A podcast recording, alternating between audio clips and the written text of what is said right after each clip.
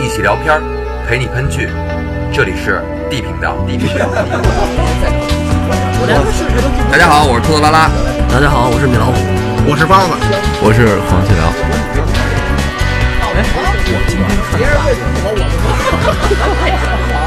我让你们说懵了。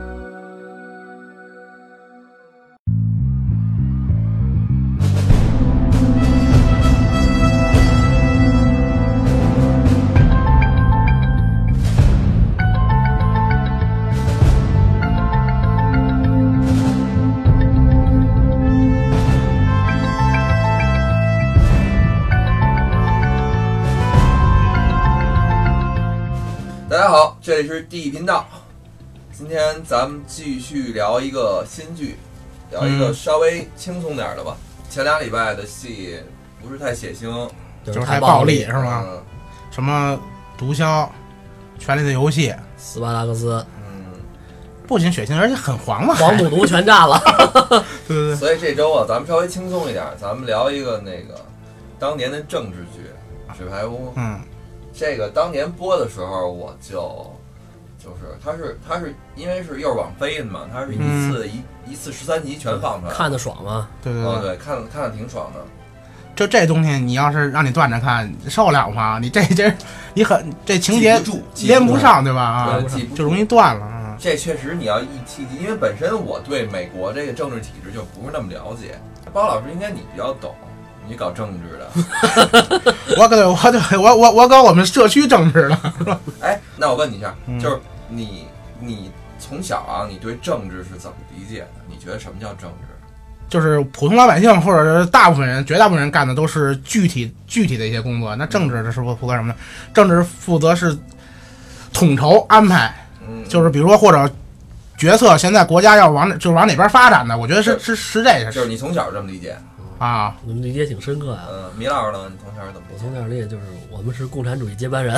的？啊，你觉得这叫政治是吗？啊，这可不就是政治吗？就是你从小觉得就是共产主义这方面，就是我我要做接班人，这就是一一个政治的事对儿。啊，啊，你们俩还都还都挺早熟的。因因为打小你看，比如说你参加什么都有个班长或者队长是吧？那那那那那那到社会上呢，他也得有人管是吧嗯？那这些人出问题，那就还上还有他们的领导，所以往上推，总归得有得有人管管的这个。其实就是玩搞政治的人，你这思想很危险啊，就是必须得管着，必须得有人管着。那你这是不是管就是法西斯主义啊，不是不是管就是有个有个威慑集，权啊，不是有个威慑力，对吧？啊。哎，我我仔细回想了一下，因啊为，我确实好像从小就不懂什么叫政治，因为政治书我从来就没看懂过，嗯，我都上到高三要高考了，我都不知道那政治书到底他说什么。你说他历史吧，他又不是；啊你，说他讲具体的事儿吧，他又不是。直到我参加了工作，然后开始接触到多多少少这些东西了，开始看一些零七八碎的书了，嗯，我才发现什么叫政治。我认为的政治就是说，嗯，辩证的唯物主义，我还真是说不上来，我还真是说不出来怎么想。但是后来有一些，就是当我见到活人的时候，我可能才真的有感觉，就是能跟你在几万人面前讲两个小时的话，然后这两个小时话你给他一字一句全都记下来，他等于最后什么都没说。我觉得这就是政治。你这挺具挺具象化的啊呀。对我，我真的我对政治一直没有什么太多感觉，但是也是几个小说吧，帮我这个就是明白了到底什么叫政治。就比如说那个大家对中国政治感兴趣的话，对我们身边身边政治感兴趣的话，我啊推荐看《二号首长》，因为那个小说是让我真正了解就是中国政治圈怎么玩的。然后你要说美国政治，我觉得这个《纸牌屋》算是一个，但是《纸牌屋》我觉得它就是说刻意的去描写更多的手段跟权谋，但是虽然是有点低端啊，但是也有可能他就为了展现这一面儿。嗯，他不能写的太露骨，有可能也。我觉得他这挺露骨的了，已经还能更不就是他他特别符合现在目前为止就是这些大片儿对这个政治家的描写，这嗯，全是阴谋，全是权谋，对吧？咱不能说阴谋吧，阴谋词儿可能可能可就全是权谋。他把好多你想象的那些阴谋论都给你放到电影里给你演出来了。他这个戏咱们先就是笼统的说一下啊，你嗯没发现他这个主角 Frank 嗯是一个石头里蹦出来的人吗？首先，他先他这个岁数的人，他先给你他第一个就是这个人的人物印记就是他没有孩子，嗯，对，啊他父亲又早逝，啊就是他石头里蹦出来的，无牵无挂。然后那个他跟有一场戏，他跟他那个同学在这个就是就是回他校母校母庆校祝，啊然后那那人说你有什么呀？完了那人说我我自己有俩孩子，你有什么？他说我有我媳我有我媳妇儿。嗯，你记得吗？其实那场戏是我给我印象挺深的，就等于说他是一个石头里蹦出来的，他就可以做任何事情都是为他自己，他不用记后果。在他那个第一场戏他露面的时候，他上来给给人家狗摁死了，嗯虽然我不懂他为什么吧，嗯那就是体现出他某一种方面他的，你可以说心狠手辣，对吧？就是其实就是心狠手辣。还有一个就是他不不喜欢做那些没有意义的事情，比如说狗，在那种情况下活着就对于他来说，其实就是但是我觉得人挣家扎的狗又不是你带着看病去，这我有点没理解。说句实话，我觉得就是纯为了给大家刻画一个他那个形象，当然这是无关紧要的一个小、嗯小镜头啊，可能嗯就是为了刻加深一下上来先给你立个人物跟那儿，对，因为他是这么一石头里蹦出来的人，所以他做的任何事情都可以绝对的为目的。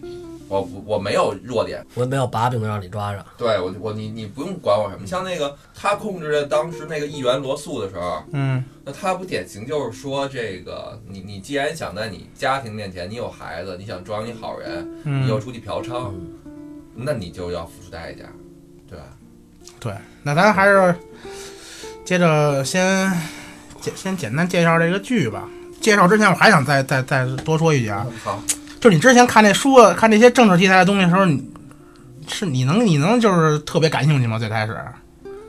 反正然后呃因为我不太了解，我是就是当长到一定岁数的时候，我开始接触到这些了，开始有像你说的有领导了。啊，有这个跟人去做生意了，嗯有有有有这些东西的时候，我觉得还是要去知道这是什么，有一个搞清。楚的。但是但是这个戏啊，给我印象比较深的就是他 Frank 的这个人的刻画，他可能把好多的那个事件集中到一个人身上嗯，让这个人鲜活起来嘛。但是他确实也是让我增加了我自己的一个对事情认知的一个宽度，就是原来我们可以任何事情都靠交易去解决。我也总结了一下之前我包括以前做的好多事儿啊，不哪点做的好，哪点做的不好。我觉得说的不好，用 Frank 的这个事儿总结就是我没找到对方需要什么，嗯，对吧？？你可以这么对理解吧。小的时候光是觉得，哎呦，我我我能给你我我全部了，但是你从来没考考虑过是不是对方真的需要你这全部。做生意不就是这点吗？抓住对方的需求。嗯，所以我还是觉得就是他给我上了挺生动的一课，所以我看着挺挺带劲的。谁能做到他这样的话，嗯，一定是成功的呀。所以咱们这回这样，咱就只只局限在第一季，后边的咱先不剧透呢。咱们把第一季这几个事儿捋一下，然后正好呢，咱们顺带着就把剧情给带了。嗯，先从他那个最开始的第一件事儿说吧。第一件事儿就是这 Frank，就这剧嗯男主角、嗯，叫 Frank 夏目对对 对。 ，Frank 木夏呀。夏目安安德伍德嘛，是吧？安德伍德，嗯，嗯，就是夏目同志，这就是其实他这个姓儿啊也是有典故的，嗯，什么典故？就不知是道 West 误的。他他他这个姓儿是因为也这片儿里也是致敬，是第一任的民主党党鞭，哇塞，你还懂这个？呃他应该是一八，我也查了一下，一八九七年美国从嗯，从从英国引进的这个党鞭制度，深了你。然后等于九七年第一任是共和党，然后三年之后换了一个党鞭，等于就换成民主党党鞭了，多数党党鞭。第一任的民主那个民主党党鞭姓就叫安安安德伍德，哦等于他这剧里边应该也是致敬这人儿。哦，行，那个首先啊，咱咱说他第一第一件事儿啊，第一件事儿就是说这个 Frank，他呢本来是这个国务卿的内定人选，就是他们这个党那个竞选总统赢了，对对对，嗯应该呢大家都往上走一走。嗯嗯对，之前许诺给他嘛，嗯赢了以后你就是国务卿。包老师，嗯国务卿是什么职务知道吗？国务卿就是管外交的，就相当于咱们这外交部长的。对对对，就外也外交官，他负责国家外交，然后也负责一部分的特极少数极少部分的内内政，也权力圈中心了，就是对吧？对对吧？再往上走一走就是副总统，差再不多嗯走一吧。走就可以总统跳板了，对吧？嗯对对对，然后，但是呢，这个大家都往上走一走的同时，他被通知你你别走了，嗯，那你还在原地不动。那新的国务卿的候选人是一个叫迈克尔·科恩的。这迈克尔·科恩当选之后，那他心里边非常不爽，那肯定怒的，火中烧。抢我对抢我官儿嘛，那不能就是。然后嗯他换句话说，是不是就是总统认为他在党鞭这个位置工作干得太好了，没有人也能没有人能替代他。如果让他进一步的话，下一个党鞭来了，可能不像他在这儿能量那么大。对，这个剧里边实际上是这么说的。这个包括奥巴马好像也这么说的，嗯就这个弗兰克干了好些那个他都没完成的事情， 就换句话说啊，嗯这个还是在他们圈内看，甭管是是不是真捧啊，还认为这个戏描写的比较符合实情的，对吧？对对就是对比对，较符合现状的。嗯，这个国务卿这个人顶了他的位之后，这个 Frank 决定对这个人下手，所以呢，他用了一个怎么说呢，就是其实没有太高端的招儿，嗯，就是当年的这个科恩同志，三十五年前了，他在一个小报当主编，那个小报上曾经有一篇文章指责过以色列。对，这个因为以色列呢跟美国之间有着非比寻常的关系，就是犹太人嘛，在美国社会里边有着相当大的能量，就没有哪个正常的美国高官在发表过得罪以色列的言论之后还能全身而退，嗯一般都吃不了兜着走。 所以呢，这个剧中啊还特意又强调了中东政策啊是沃克就是新的这个总统外交政策政策当中的重中之重。这其实不用强调也是，因因为犹太人掌握着美国钱袋子嘛。对，对，基本上每届总统都会说这个，嗯对你谁伤以色列，那就那就说白了，你就是给有钱人大嘴巴呢，那不行，那是祖国，嗯，对吧？嗯？然后呢，于是呢，弗兰克就通过这个《华盛顿先驱报》的美女记者佐伊·巴恩斯 （Zoe） 把他这篇社论首先先曝光了出去，呃引起的那个轩然大波。提一下这个 Zoe，就是有一次弗兰克去这个跟他媳妇儿一块儿去国家中心去看演出去，在表演开始之前，弗兰克到外边打了个电话，然后正好呢，这个这个 Zoe 进来。对然后对对呢，，弗兰克斜眼斜眼儿瞟了这女的一眼，这一幕被这个作艺的朋友拍到了。对，因为都是他本身就是记者嘛，等于他左一左一的朋友也是记者，估计都知道那大人物会去那儿看演出去，嗯对然后就是就跟拍门去口了。等着呢。对对对对对对，这个照片里啊，清晰的看到了就是 Frank 瞟他的动作，就是因为他那眼睛斜的正好是他的屁股。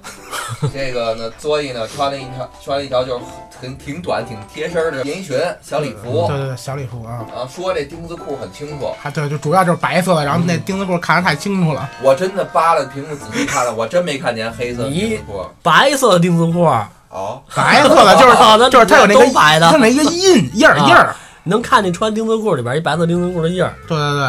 哦，那我以为黑色儿，我仔细看了，我说啊没有，家伙，我又被骗了。那我觉得他这他这应该就是诚心的，我觉得你因为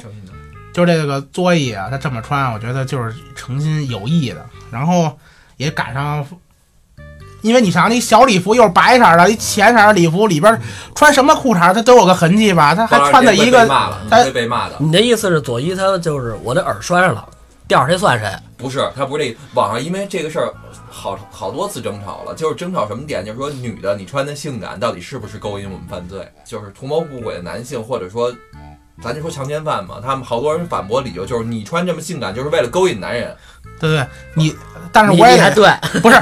但但是我也得适当的往上爬一爬， 这坑太深。我我我我想说的啊，那你仅觉代得表女生不是在大街上，我先问你一下，啊你觉得女生在大街上穿特别性感是不是为了勾引别人？不是啊，那她为什么穿成那样呢？他喜欢啊，他觉得凉快呗。但但是我觉得，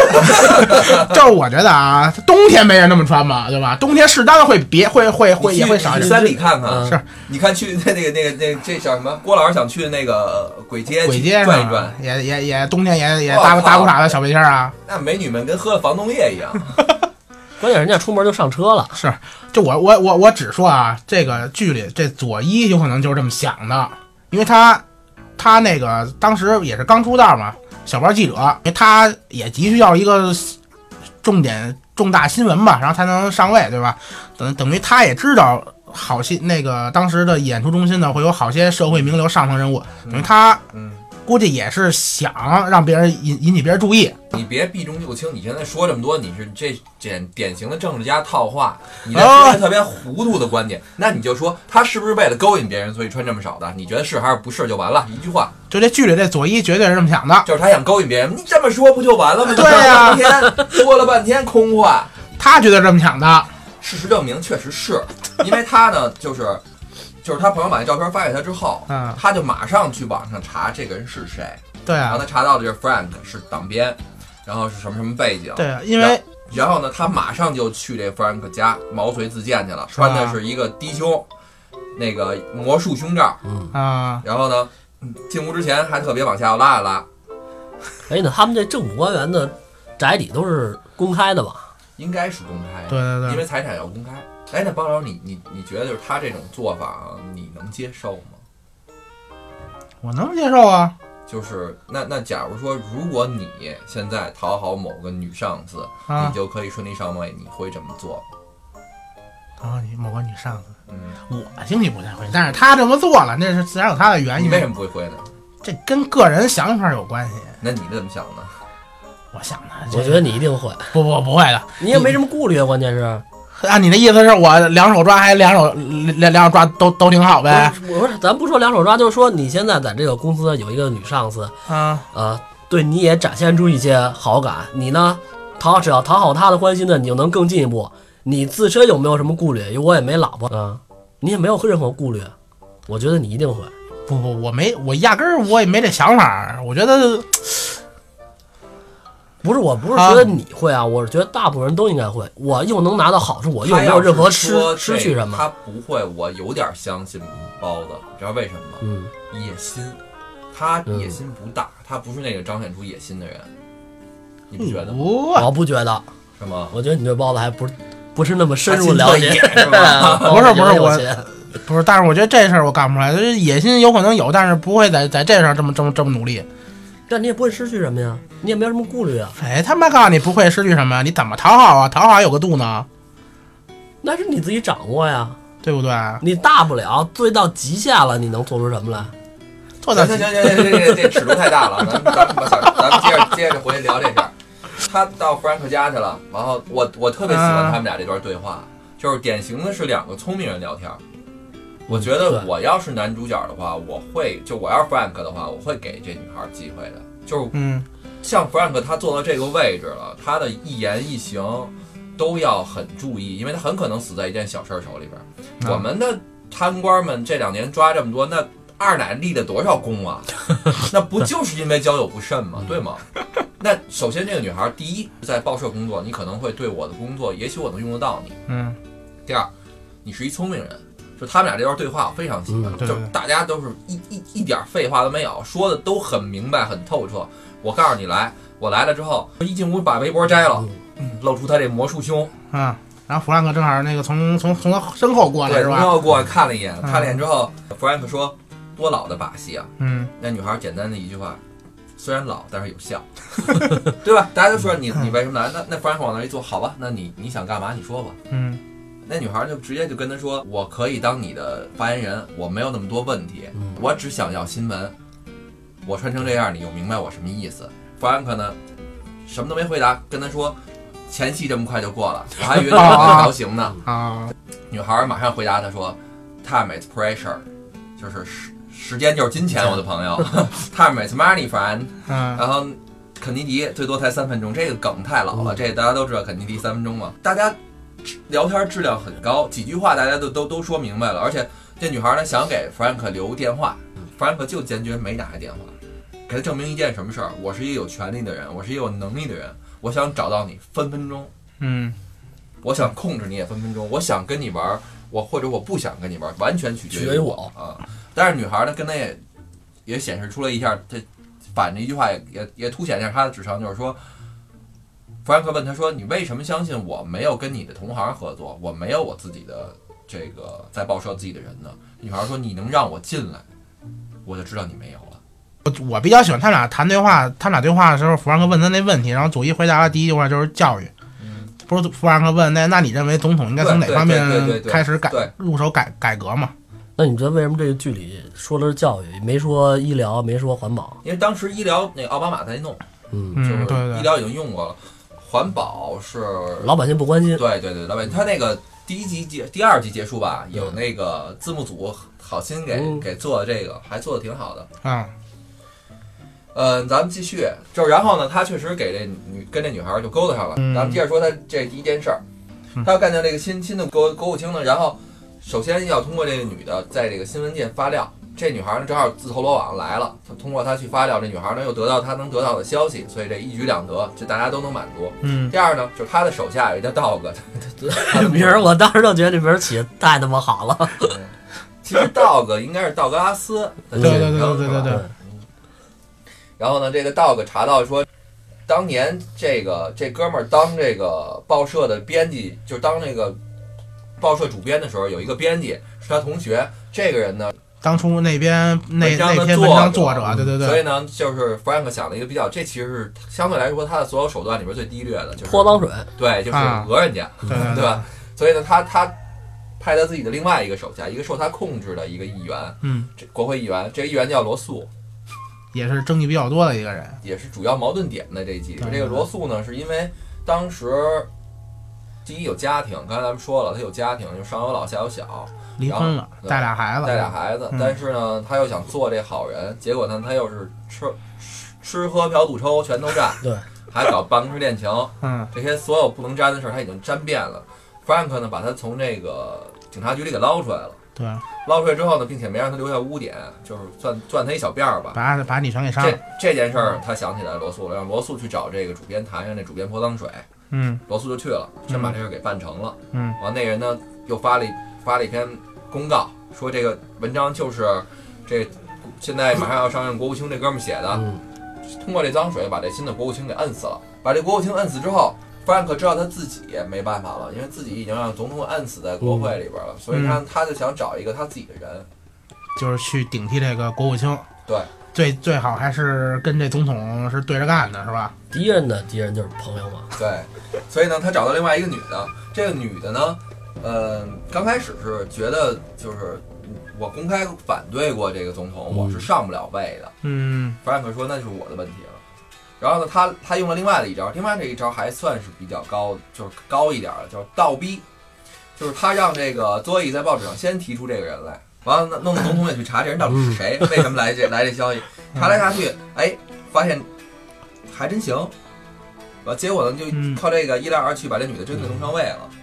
所以呢等于说国务卿这个宝座就是他自他的人，而且是反对总统的人，其实这女的在第一季出场不多哈，嗯，但是后来说明了一下为什么弗兰克想当这国务卿，也是跟利益有关系。对，国务卿这个外交权利是他比较希望拥有的，但是这个国务卿实际上现在是他的，就是还是在 Frank 手下实际控制了。他的第一件事儿，其实这个技术含量并不是那么高。完，跟着咱们说第二件事儿，也是比较关键的一件事儿吧。总统上任之后，希望促进这个教育改革。刚才米老师说的这个，对，他在就是就职当天能对人民许诺，当他就职一百天之后，这个法案呢可以开始投票，他嗯他来教育改革。对，因为他们每个总统竞选都有口号嘛，对对对，他他这个应该口号就是要改革教育。就跟奥巴马就是弄医改一样，弄弄医改是一个样，就是对标对志性对政绩嘛。对对对，这个新的总统啊，沃克，他想派一个就是议员，也是这方面的权威吧，唐纳德来主持这个法案的拟定。嗯，这个拜托这 Frank 帮他运作，以便这个法案能在国会里边顺利通过。这其实也是当时总统想把他留在国会里边的一个原因，嗯，就是他在国会里的能力非常强。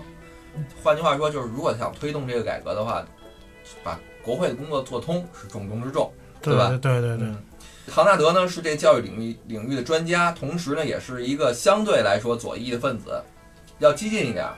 而这个总统沃克走的是中间的，就就是比较温和路线。嗯，弗兰克呢想把这唐纳德给挤倒，完以便自己能全权处理这工作。所以呢，弗兰克搞了一个招儿，这个招儿呢算是一个也其实也也不是什么大智慧，也是一小手段。就是他到这个沃克的办公室去的时候，看到沃克那个初稿儿，他嗯，看了一遍，他告诉什么什么不行，驴唇不对马马嘴，狗屁不通对，就把这个东西放在碎纸机里边了。但是碎了一半儿，他就把这东西扔垃圾桶了。然后呢，等晚上他让 dog 去他垃圾桶里给这东西找出来了，这点儿他也挺有心眼儿的吧？把这东西找出来之后，然后把这初初稿呢转手就给了这个佐伊，让这个佐伊拿到报纸上去曝光。我觉得这就就是从这个议员嗯不是去拿法案初稿去找他谈去吗？嗯等于他看了没两眼，然后就把那个戳给碎了。他让人看的时候，对就对看对见我给碎了。对对对，然后然后同同时同时呢，他他立马就拿就拿起他的那个外套就走了，也是说那意思就是我今儿就不再回来了。嗯，等于避嫌嘛。这个初初稿放以后，如果透露出去了，也不是说我对对对我给你透露出去跟我的，没关系。对对对。再加上他特特别聪明，对啊，然后呢，左一用他的这个初稿，在舆论上点燃了一枚重磅炸弹，也顺利的让他这个让左翼这个人在这个记者圈里边也出了名儿了。嗯，因为他这个法案观点啊比较左倾一点儿，就是观点比较尖锐一点儿，引起了右翼跟中间力量的不满。那最终这个方案在强大的舆论之下流产，嗯算是遭了案件出局了。那 Frank 呢，又勾这个这个人自己退出，把位置让给了他，所以他嗯顺利的接手了。他当时这个唐纳德找他谈这个退出的时候，他提前就已经找了六个人，嗯嗯，对，就开始找好了。开始拟定这法案了嘛。拟对定对对，等于他还是比较有信心的，这在这件事儿上。其实你咱说到这儿，刚才刚才开头还没提，嗯他这个戏啊用了特别特别经典的原来莎士比亚的那个表现手法，话剧的那样，对，就是他演到一半儿会用不用旁白了，嗯而是转过来对着观众、对着镜头说出来内心的想法，或者给你解释一下现在这个情况到底是一个什么情况。对对对，它其实取代的是一旁白作用。而且还而而且还。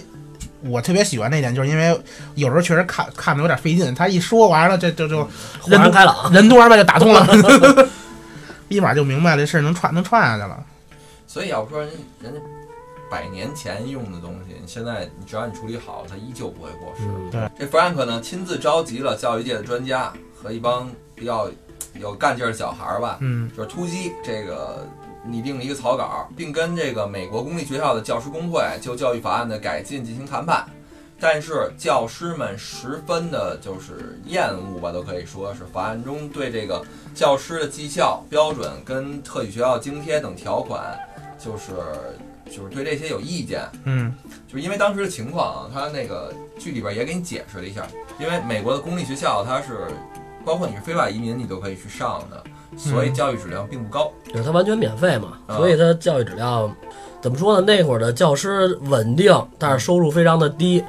因为那个美国的中小学生，嗯，就是美国中小学啊，不那个不提倡用这个成绩啊成绩来来对来给这个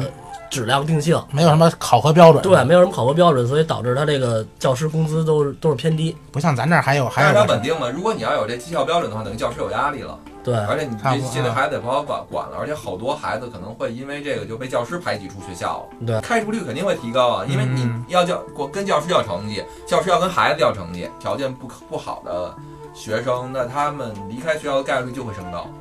对社会反正也是危害。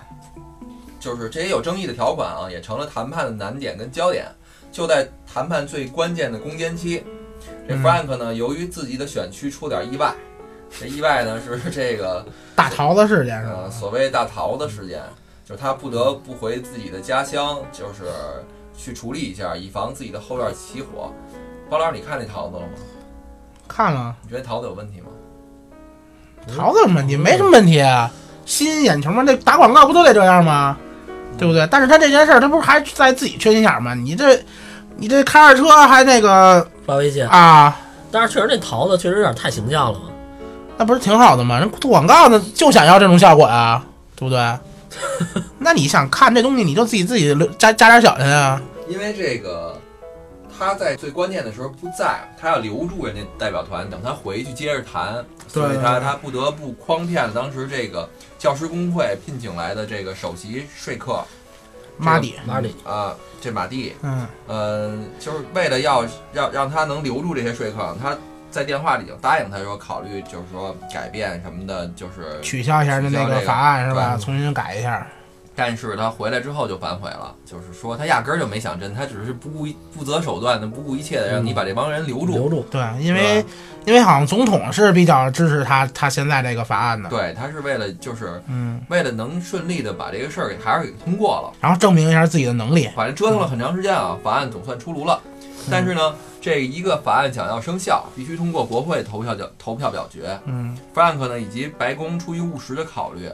为为了争取跟共和党的全面合作，在法案的内容上做了一定的妥协，加入了关于那个集体谈判等等吧这些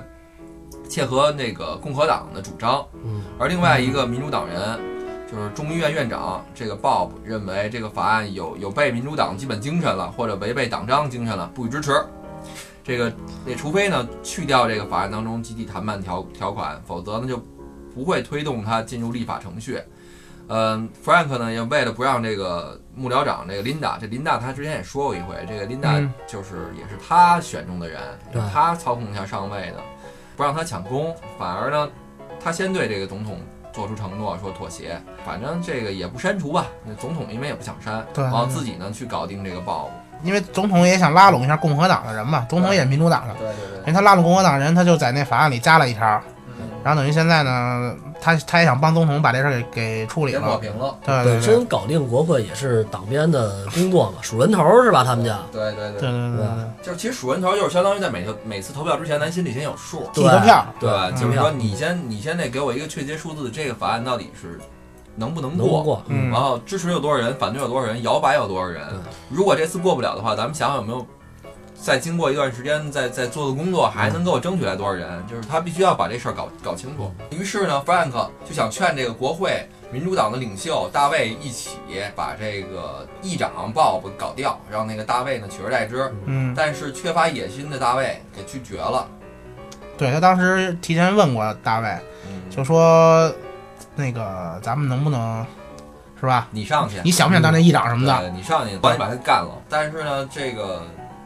他没典型没野心，觉得自己位置现在已经很好，嗯，所以呢，他就转而说服这一个黑人党派的一个领袖叫乌麦克。他想说服这个乌麦克帮他，就是体现出政治手腕了，在这一点上，他查到说乌麦克的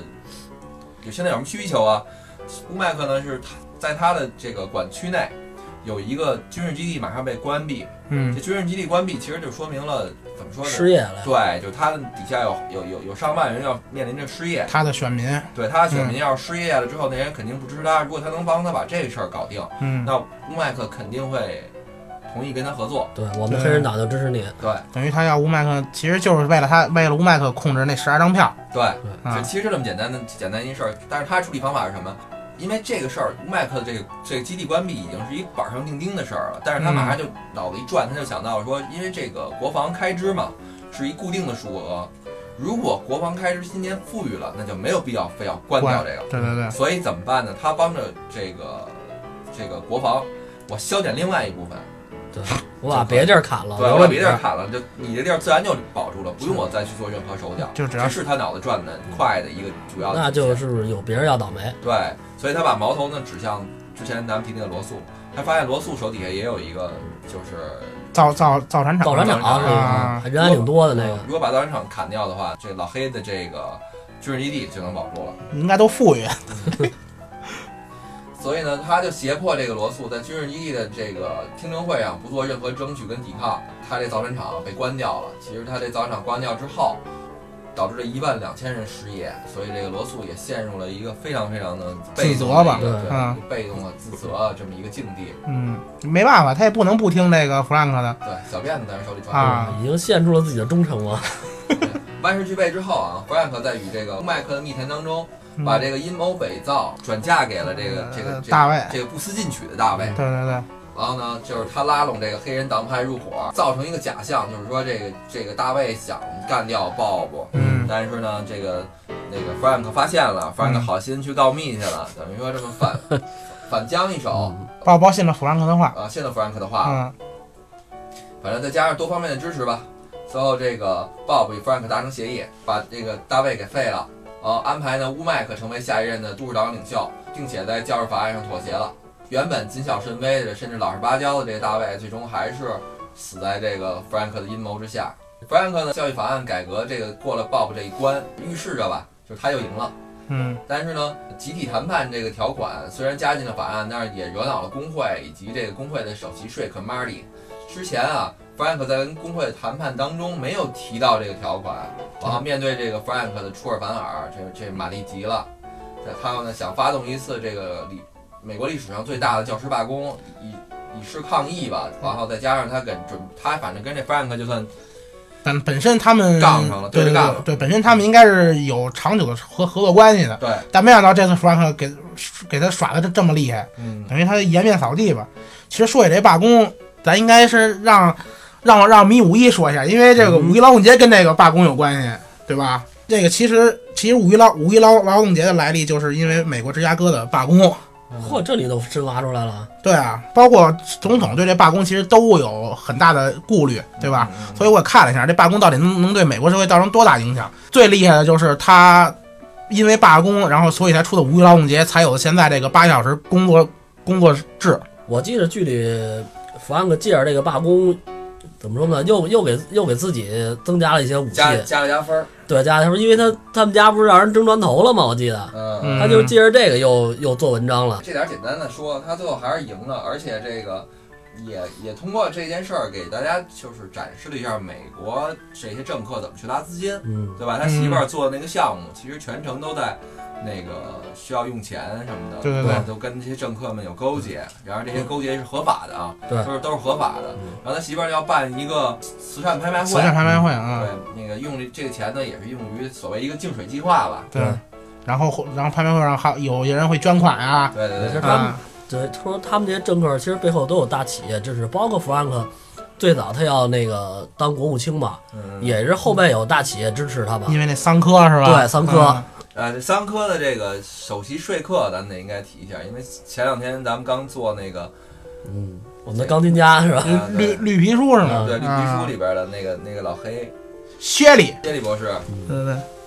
马蒂呢用他的这个能力，把这个他媳妇儿要做这个晚宴的场地给给占了，嗯人家不让他办了，所以嗯想让他们，因为这个 Frank 给他找了五十个政客嘛，这个嗯比较比较头有脸的人出席他这个拍卖晚宴，嗯，如果他当天下午没有没有地儿去办，然后第一是面子上下不来台，第二是你你请这么多有头有脸的人，你最后连个地儿都没有， 对，这是一个很大的丑出了。对对对，所以呢，当时他媳妇儿脑脑子转的也快，